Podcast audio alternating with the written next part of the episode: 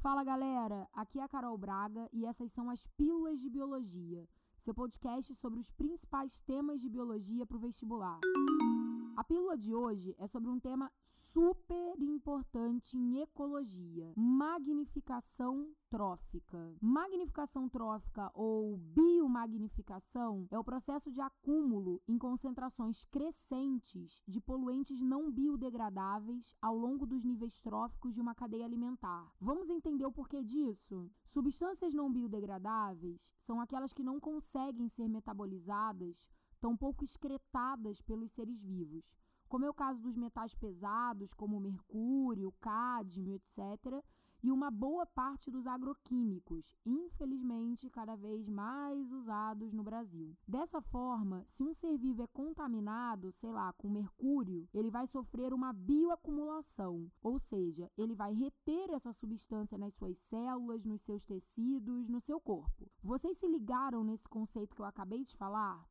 Bioacumulação, muita gente acha que ele é sinônimo de magnificação trófica, mas não é, não é mesmo. Bioacumulação é o acúmulo de substâncias não biodegradáveis em um organismo vivo, e magnificação trófica é o processo de concentração progressiva desses poluentes não biodegradáveis ao longo das cadeias alimentares. Vocês lembram aí das suas aulas de ecologia básica? Em que você aprendeu que as transferências de energia entre os níveis tróficos sempre geram perdas, o fluxo de energia é linear e decrescente. Então, os produtores que são o primeiro nível trófico têm acesso a um nível energético maior comparado aos consumidores primários, que pertencem ao segundo nível trófico, que na real são os predadores deles, né? Para compensar essas perdas energéticas, o nível trófico seguinte consome proporcionalmente mais biomassa que o nível trófico anterior. E dessa forma, acaba se expondo a concentrações ainda maiores dos poluentes não biodegradáveis, que já estavam bioacumulados no nível trófico anterior. Então, Vamos agora imaginar uma questão desse tema no Enem. Como ela poderia aparecer?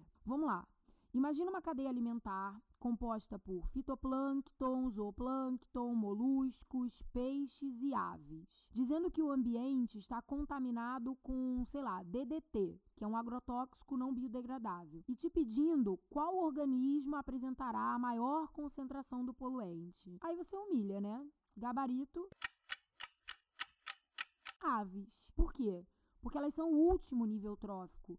Anota isso aí. O último nível trófico é sempre o que bioacumula a maior concentração, porque foi o que ingeriu a maior quantidade de biomassa e se lascou, coitado. E a partir de agora é só sucesso para você em todas as provas. Magnificação trófica definitivamente não vai ser mais um problema esse ano no Enem, nem nenhum outro vestibular que você vai fazer. Espero muito que você tenha gostado desse podcast.